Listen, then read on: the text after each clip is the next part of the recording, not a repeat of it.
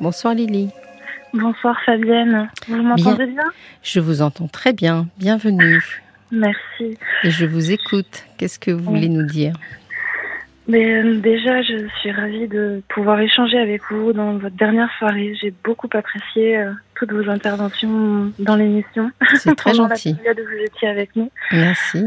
Merci Et- beaucoup. Ouais, Moi aussi, j'ai beaucoup apprécié. Ça s'est senti. Ça s'est senti.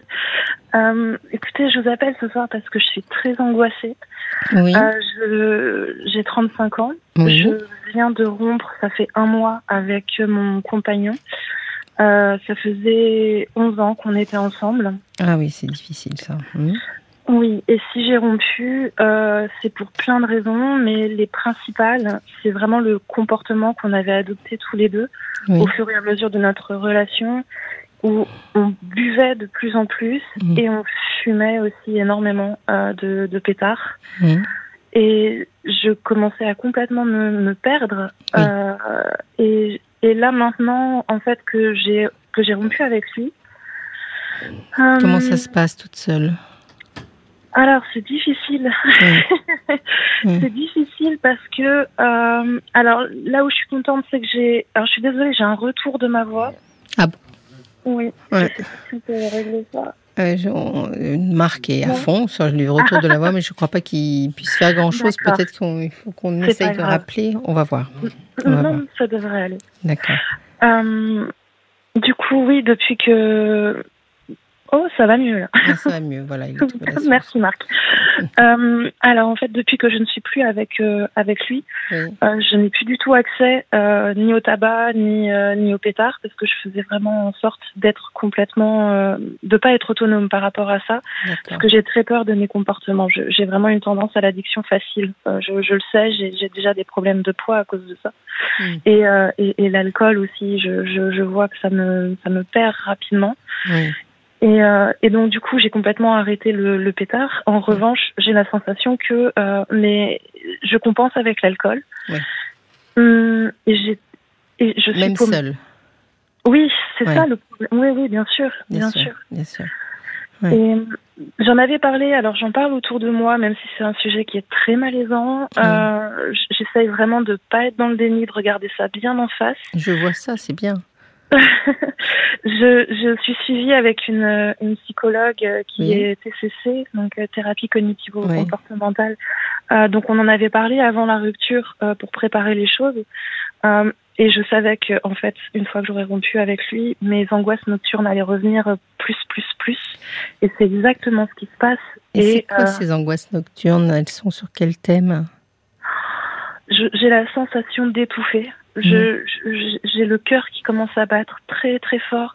Je parle d'angoisse nocturne, c'est, des crises d'anxiété. Ouais, c'est des pas- attaques de panique un peu, ça. non? Mais, oui, mais en même temps, j'ai pas la sensation que ce soit aussi spectaculaire que ce qu'on peut entendre par Oui. attaque de panique. Mais je sais que dès que le soleil tombe, dès que la, la soirée s'installe et que j'arrête de travailler, en plus je suis en libéral, donc du coup je, je, je travaille très très tard justement parce que je sais qu'une fois que quand j'aurai posé euh, mes, mes outils, euh, bah, je vais me retrouver seule avec ces, ce problème-là. Euh, et, et ça me ça, me ça me ça me paralyse complètement. Et ça fait longtemps que vous avez ces angoisses euh, depuis, du soir depuis toute petite, depuis Oui. toute toute toute petite et justement le fait d'être avec mon compagnon pendant aussi longtemps. euh, c'était vraiment un pansement là-dessus. Il faisait Mm. en sorte le fait qu'il y avait cette présence et qu'il soit là et qu'en plus il arrive avec ses, euh, bah, ses- Ouais. ses narcotiques ou je ne sais quoi. Ces médicaments, entre guillemets. Ouais, on va Euh, dire ça, ouais, c'est de l'automédication sauvage. Mais oui, mais Euh. vous savez que c'est la première raison pour laquelle les gens fument et, ou boivent de l'alcool, c'est l'aspect anxiolytique. C'est exactement ça. Sauf C'est que exactement ça, mais Ça ne résout rien, bien sûr. Absolument, Mm. absolument, et je veux absolument pas ça. Et Mm. donc du coup, j'en ai parlé à mon médecin traitant qui m'a donné des anxiolytiques euh, à prendre ponctuellement dans ces situations-là. Mais je veux pas commencer à faire des mélanges. Je je veux pas passer d'une addiction à une autre. Mm. Je, je, je, je suis paumée. Il, il y a quand même à étudier et à essayer de trouver le fondement de ces angoisses-là. Puisque vous me dites depuis toute petite, euh, il faut aller, euh, c'est peut-être pas très confortable pour vous, mais il va falloir aller chercher par là quand même. Oui. Qu'est-ce qui s'est passé J'ai une histoire qui est qui est qui est terrible, mmh. Mmh. qui est assez terrible, même si c'est pas la, enfin c'est pas aussi grave que ce que j'entends régulièrement sur les sur l'émission. Euh, j'ai vraiment accumulé énormément de traumas et beaucoup de solitude mmh. dans pour les traverser. Et c'est vraiment une crainte de. La première chose qui me vient, c'est l'abandon. C'est vraiment. C'est-à-dire, vous avez été, vous avez eu le sentiment d'être abandonné ou euh? Oui. Oui, oui, très clairement, de, plusieurs façons euh, différentes, euh, que ce soit par des, maladresses de, de, mes parents qui ont eu des comportements très, enfin, en disparaissant la nuit, en pensant que ça allait très ah. bien se passer pour moi. Bah, vous voyez, en, deux mots, vous avez, vous savez pourquoi vous avez peur la nuit. Oui, oui, oui, oui, oui, bien sûr, mais mm. seulement le fait de le savoir. Moi aussi, je crois à, à, la guérison par les mots et mm. je suis en thérapie depuis très longtemps et j'en parle et j'ai conscience de beaucoup de choses, mais ça part pas pour autant, ça part pas. Oui, bien sûr. Mais c'est pas c'est pas immédiat, mais c'est important que vous ayez déjà fait le, le rapprochement en tout cas. C'est déjà une, une, très bonne étape. Oui. Oui.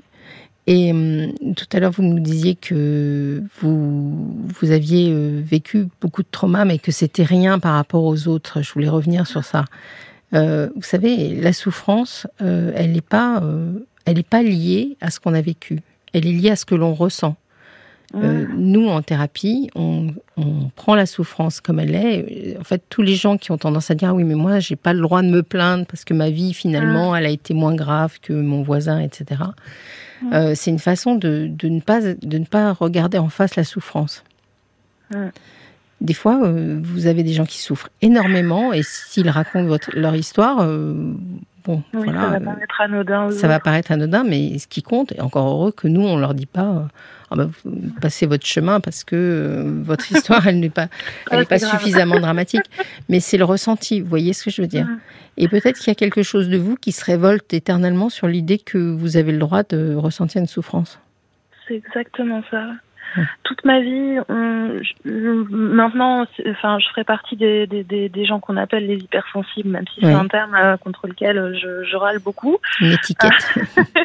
Mais euh, je, je, ressens très très fort les choses très vite. Et euh, toute ma vie, j'ai entendu que mes émotions n'étaient pas valables, que j'en rajoutais, que c'était too much, que mm. qu'il fallait que j'arrête, que. Enfin, toi.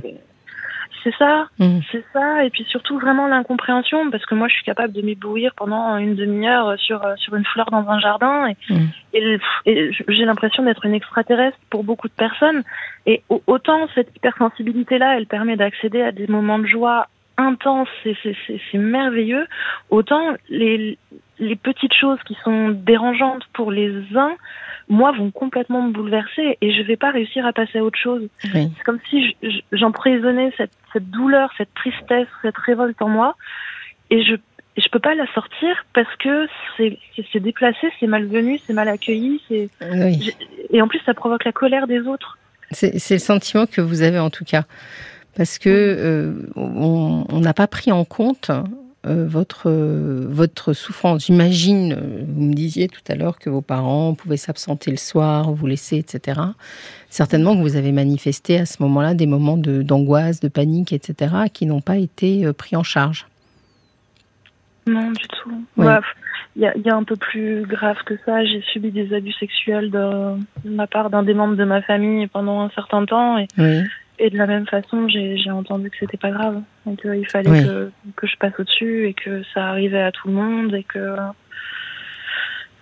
Ça arrive à beaucoup de gens. Je crois que c'est une petite fille, un enfant sur huit. Ça n'arrive pas à tout le monde pour autant. Donc, euh, c'est ça, vous voyez. Je crois que de ce que j'entends, moi, de ce que vous me dites, il faut que vous donniez sa juste place à vos angoisses. Ah, ça paraît aberrant, hein, parce qu'on peut dire, je vais les laisser se libérer. Bah, je vais me, oui, je vais les laisser me bouffer. non, pas du tout, mais vous allez au moins euh, accepter qu'elles existent et qu'elles ne sont pas sans fondement. Vous voyez? Et que si vous avez des angoisses qui reviennent régulièrement, le soir, etc., bon, bah, il y a des raisons. Mmh. Vous n'êtes pas en train de vous fabriquer un truc. Non, c'est sûr. Et au même titre, au même titre. C'est pour en, venir sur vos histoires de consommation. Mmh. Si vous sentez que vous avez une tendance à l'addiction, mhm. même si vos consommations ne sont pas démentes, etc., etc., vous avez le droit aussi de rencontrer des gens qui s'occupent d'addiction. Parce que l'addiction, c'est pas, il faut pas euh, montrer ses diplômes de consommation. Hein. c'est pas, pas que vous affichiez. Pas la carte de membre. Euh, non, il n'y a pas de carte de membre. C'est juste plutôt euh, une, une, sensation, une fragilité par rapport à ça. Et je peux mm. vous dire que dans ces associations, enfin moi je défends beaucoup les associations de, comme Alcoolique Anonyme ou Narcotique Anonyme, mais mm. peut-être encore plus Narcotique Anonyme. Mm-hmm. En tout cas, ces associations-là, ils adoreraient que les gens viennent quand ils se disent je risque de tomber, plutôt que quand ils sont tombés. J'ai très peur. La première chose qui me vient, euh, c'est que si je me retrouve au milieu de, personnes qui ont ce profil-là, je vais me retrouver à absorber tout le malheur qu'elles vont exprimer. Et ça va me déborder complètement. J'ai pas des défenses efficaces du tout par rapport au malheur des gens. Moi, ça, peut. je comprends. Je comprends que vous n'ayez pas euh, obligatoirement envie de ça. Alors après, vous me dites que vous êtes dans une thérapie comportementale. Mm. Mm-hmm. Et vous n'avez jamais essayé euh, bah, d'aller dans une thérapie euh, plutôt analytique? Si, j'ai fait 4 ans de psychanalyse. Oui, et ça, n'a pas, ça, ça, ne vous a pas suffisamment Je suis désolée de vous le dire, mais j'ai fini très fâchée contre mon psychanalyste. C'est bien, c'est bien. Il faut se fâcher contre son psychanalyste. Il faut s'en débarrasser d'une manière ou d'une autre. c'est ça. Et euh, oui, oui, j'ai eu la sensation qu'à un moment, ça, faisait. Euh, l'image qui me vient, c'est non-assistance à personne en danger. Ah. Parce que j'arrivais à déposer dans, dans son cabinet des, des, des envies suicidaires, des, des, des, une douleur qui me, qui me terrassait complètement et j'avais face à moi quelqu'un qui ne disait rien Hmm. qui n'exprimait rien, qui, qui, qui, et j'avais vraiment la sensation qu'il validait en fait ce qu'on m'a tout le temps dit, à savoir mes émotions euh, n'ont pas de place. Et, vous lui avez dit Est-ce que vous lui avez dit? Oui. Hmm. Oui, et il m'a répondu qu'il avait la sensation de m'aider au mieux de ses, de ses capacités, euh, qu'il appliquait la méthode à laquelle il croyait. D'accord. Bon. Donc euh, j'ai arrêté. ça manquait un peu de chaleur, tout ça. Mais bon, voilà, ça, je, moi je peux pas juger euh, ce qui s'est passé. Peut-être que finalement c'est, ça a été profitable. Mais il y a quelque chose. En fait, vous savez que l'autre verre, enfin, si on estime que l'hypersensibilité c'est une phase d'une pièce, vous savez mhm. très bien qu'est-ce qu'il y a, ce, qu'il y a de, de l'autre côté de la pièce. C'est-à-dire que l'hypersensibilité, elle est couplée à une intelligence supérieure à la moyenne. Mhm. Donc, je ne vois pas comment vous allez pouvoir avancer dans votre projet, euh, dans votre sans vraiment qu'on y mette beaucoup d'intelligence. Bah, ce que me dit ma, ma psy actuellement, justement, c'est que je suis trop dans l'intellectualisation. Je suis quelqu'un qui réfléchit en permanence et, j'adore ça. Je suis vraiment. Mais oui. Mais elle, elle me demande, elle, d'arrêter et de me reconnecter à mon corps, au contraire d'arrêter de prendre mes émotions et de les, de les, les décortiquer dans tous les sens, histoire de les faire taire. Parce que c'est ça, en fait, mon but. C'est j'essaye de comprendre d'où ça vient pour, pour apaiser tout ça, pour, pour que ça arrête d'être aussi douloureux et de partir dans tous les sens et, et ça finit par me submerger. Hum. Et, vous, vous avez trouvé la technique pour arrêter ça? Bah celle que celle qui fait encore plus de mal hein, c'était c'était les la, consommation d'alcool et de, de pétards qui augmentait et là pour le coup ça faisait tout taire c'est moi je pense que quand on a un petit vélo qui tourne en permanence dans la tête il mhm. suffit pas de dire de l'arrêter pour qu'il s'arrête en revanche là où je suis absolument d'accord avec votre thérapeute c'est que je pense que vous avez besoin de descendre l'intelligence dans le corps parce que quand on est avec quand on est très en prise avec sa tête et son intelligence, euh, finalement, euh, on reste dans sa tête. Et là, vous auriez besoin de reprendre, de, de, vous connecter à votre corps pour que votre corps vous envoie des signaux. Parce que manifestement, il ne vous envoie pas les bons signaux. Oui. Est-ce que vous faites du sport? Qu'est-ce que vous faites de votre corps? Non, du tout. J'ai beaucoup de problèmes avec mon corps. Oui. J'ai beaucoup, beaucoup de problèmes avec mon corps. Surtout là, avec la période de Covid, ça a été encore pire puisque ça, c'est ces moments où on était euh, ben, en isolement, je me souviens même plus d'une terme. en confinement. Ouais, voilà, c'est ça. Je, je, je, peux rien que de l'entendre, ça me fait, ça m'angoisse. Et en fait, ça m'a reconnecté complètement à, des états dépressifs forts que j'avais déjà traversés il y a très longtemps, où on a la sensation que l'extérieur euh, c'est douloureux, c'est potentiellement dangereux, c'est, on sait pas trop. Les, les gens ont l'air gentils, enfin ils, ils, montrent rien, mais en fin de compte, ils sont peut-être porteurs de quelque chose qui va, qui va nous tuer ou nous blesser ou nous abîmer. Enfin, ça m'a complètement relancé là-dedans. Hmm. Et, et en plus de ça, j'ai développé une colère par rapport aux gens que je voyais continuer de mener une vie euh, alors qu'il y avait toutes ces, ces, instructions qui étaient données pour un pour un bien commun et je me suis pas reconnue non plus parce que cette colère là je je, je, je le ressentais jamais moi je suis très soit dans l'empathie soit euh, hmm. avec cette espèce de croyance qu'on fait tous de notre mieux et qu'il faut faut essayer de comprendre les uns les autres et là j'ai été submergée par la colère et c'est vrai que l'extérieur maintenant parce que par rapport au physique et au, fait de, faire du sport, ça m'obligerait à, à, à recontacter, à retrouver un contact avec cet extérieur. Et, et, le, et, retrouver un contact avec votre corps, parce que l'extérieur, pas obligatoirement, parce que vous imaginez peut-être euh, aller vous mettre en juste au corps dans une salle de sport, mais c'est pas ça. C'est pas de ça dont je vous parle. Faire le ah. tour du pâté de maison, c'est déjà bien. C'est juste essayer. Moi, j'aime beaucoup le yoga, qui, qui a beaucoup de techniques plus ou moins douces, euh, qui peuvent être très douces d'ailleurs, pour vous permettre de descendre l'intelligence dans votre corps. C'est-à-dire que quand on vous dit euh, de vous concentrer sur un orteil, finalement, mm. euh, vous ne pouvez pas penser à autre chose. Et donc, ça, ça génère des trajets, alors non seulement de l'intelligence vers le corps, mais aussi des réponses du corps vers l'intelligence. D'accord. Et je pense que, vu le parcours que vous avez eu, et j'ai entendu que vous avez eu des abus, mm. euh, c'est là le nœud de votre problème, finalement.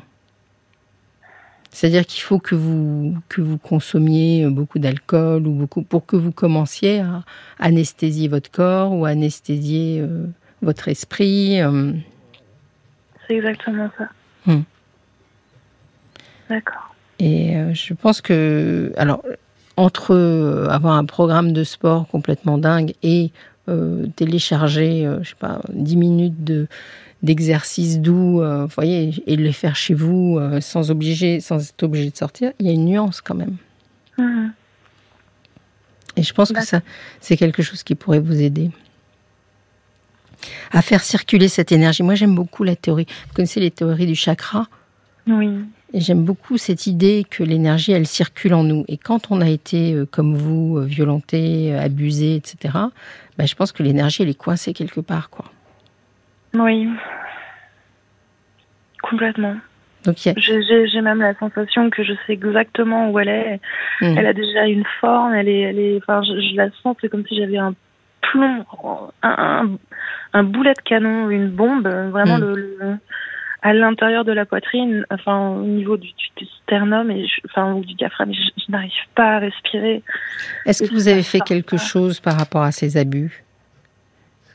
Non, on m'a demandé de me taire. Et vous êtes tu. Mm. Ça aussi, c'est une parole qui pourrait être intéressante à déposer. Alors, pas obligatoirement chez un psy, ça peut être dans une association, par exemple. Il y a des tas de femmes qui ont eu des abus. Allez en parler avec des femmes qui ont vécu. Alors, vous allez me dire que vous avez peur d'être submergé par euh, leurs histoires. Mais allez parler de la vôtre, vous voyez mm. Je le fais en, séance psy et je le fais maintenant avec. Euh, euh, je me suis réapproprié mon histoire, mais très très tardivement. Et hmm. euh, ce que je n'ai pas fait, c'est porter cette cette voie-là. Le mouvement MeToo m'a énormément aidé. Oui, j'imagine. C'est moment là que j'ai que j'ai réussi à, à, déposer ça et euh, et que que ça ça m'a mis ce pied-là à l'étrier, mais. Et le ou la responsable de vos abus est toujours dans votre entourage? Non. Non. non. Il n'y a pas eu de plainte. Vos parents n'ont pas porté plainte? Non. Non, mais ça a été, ça, ça a été géré. Euh, j'étais tellement jeune et lui était beaucoup plus âgé. Euh, et en fin de compte, mais il était encore euh, ado, il devait avoir 18 ans ou 17 ans. Et en fin de compte, quand moi j'ai commencé à dire que je je, je voulais plus aller les, les, voir, enfin cette partie-là de ma famille, et a expliqué que c'était parce que il se passait des choses avec cette personne. En fait, on, on a été l'interroger lui et il a prétendu qu'il se passait trois fois rien et qu'en plus maintenant il avait une copine et que donc du coup moi je l'intéressais plus du tout. Donc du coup, vous aviez quelle différence d'âge à l'époque? 8 ans. Oui. C'était entre mes euh, entre mes je sais pas, je devais avoir entre 6 entre mes 6 et mes, mes 12 ans peut-être quelque chose comme ça. Oui, c'est vous avez vu j'imagine euh, les chatouilles le film? Ou peut-être que vous n'avez pas réussi à le voir parce que c'est un film qui est difficile. Non, je connais même pas. Vous ne connaissez pas? Alors, euh, Les Chatouilles, c'est un film qui est issu de d'une pièce de théâtre qui a été faite. Oh J'ai pas le nom. Euh, je ne sais pas si Paul m'entend, mais peut-être euh, il peut rechercher sur internet quelle est cette. C'est la femme de, du fils. Enfin bon, bref, je ne vais pas passer des heures sur la femme du fils, etc. Je vais essayer de vous trouver le nom plus clairement. En tout cas, c'est un film qui, permet, qui, qui, est sur les abus comme ça. Et cette femme, elle est danseuse et elle a euh, créé une pièce, puis un film sur sa propre histoire où elle a été abusée par euh, un ami de la famille. Voilà. Mm-hmm. Et donc, euh, elle c'est intéressant parce qu'elle elle, explique tout son parcours et elle a confronté son, son abuseur. Mm. Ah, Paul, il l'a trouvé. Oui, c'est Andrea Bescon. Ah, voilà. Et Éric Métayer, son mari. Éric Métayer, voilà. Andrea Bescon. Super Paul à la rescousse. Ah oui, non mais c'est top ça.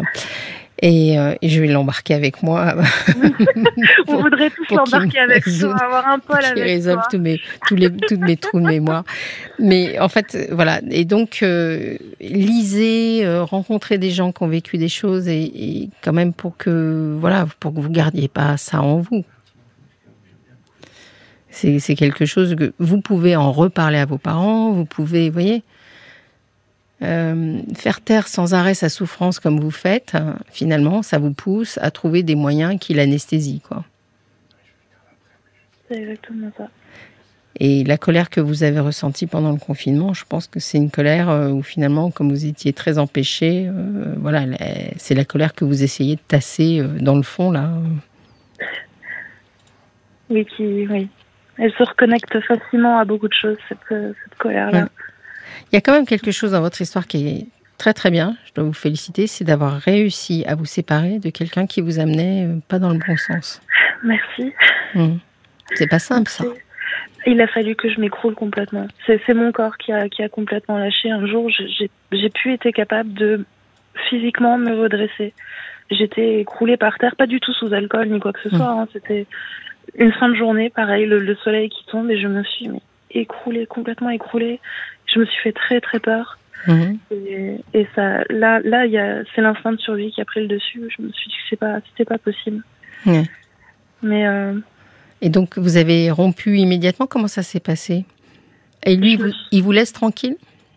Il me laisse tranquille, oui, parce qu'il m'a vu en fait. Il m'a vu m'écrouler. Il a eu très très peur pour moi.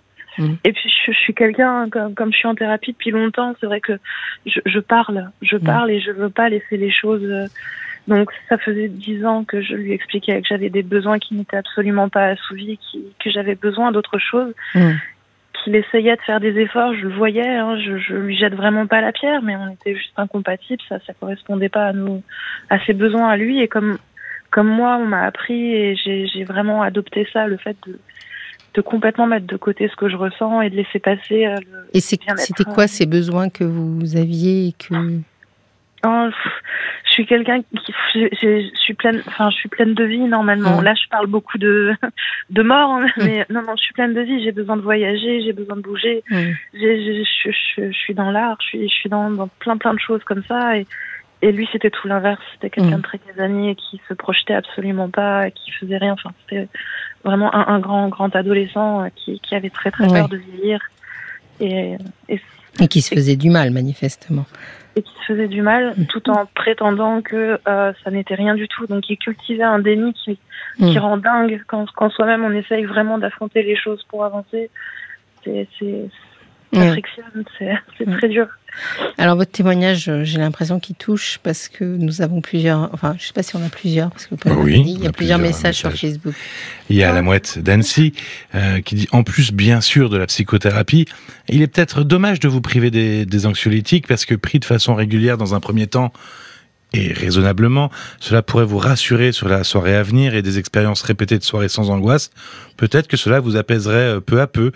Et il y a le valet de cœur qui, euh, qui écrit, il vous faut faire sauter ce bouchon énergétique en parlant de ce qui vous est arrivé. Votre poitrine est comprimée par ce silence trop subi et cette injustice immense. Votre facture émotive est assez payée. Il est temps de vous réaffirmer en tant que femme victime, mais battante que vous êtes. Votre rire est lumineux. Soignez-le maintenant.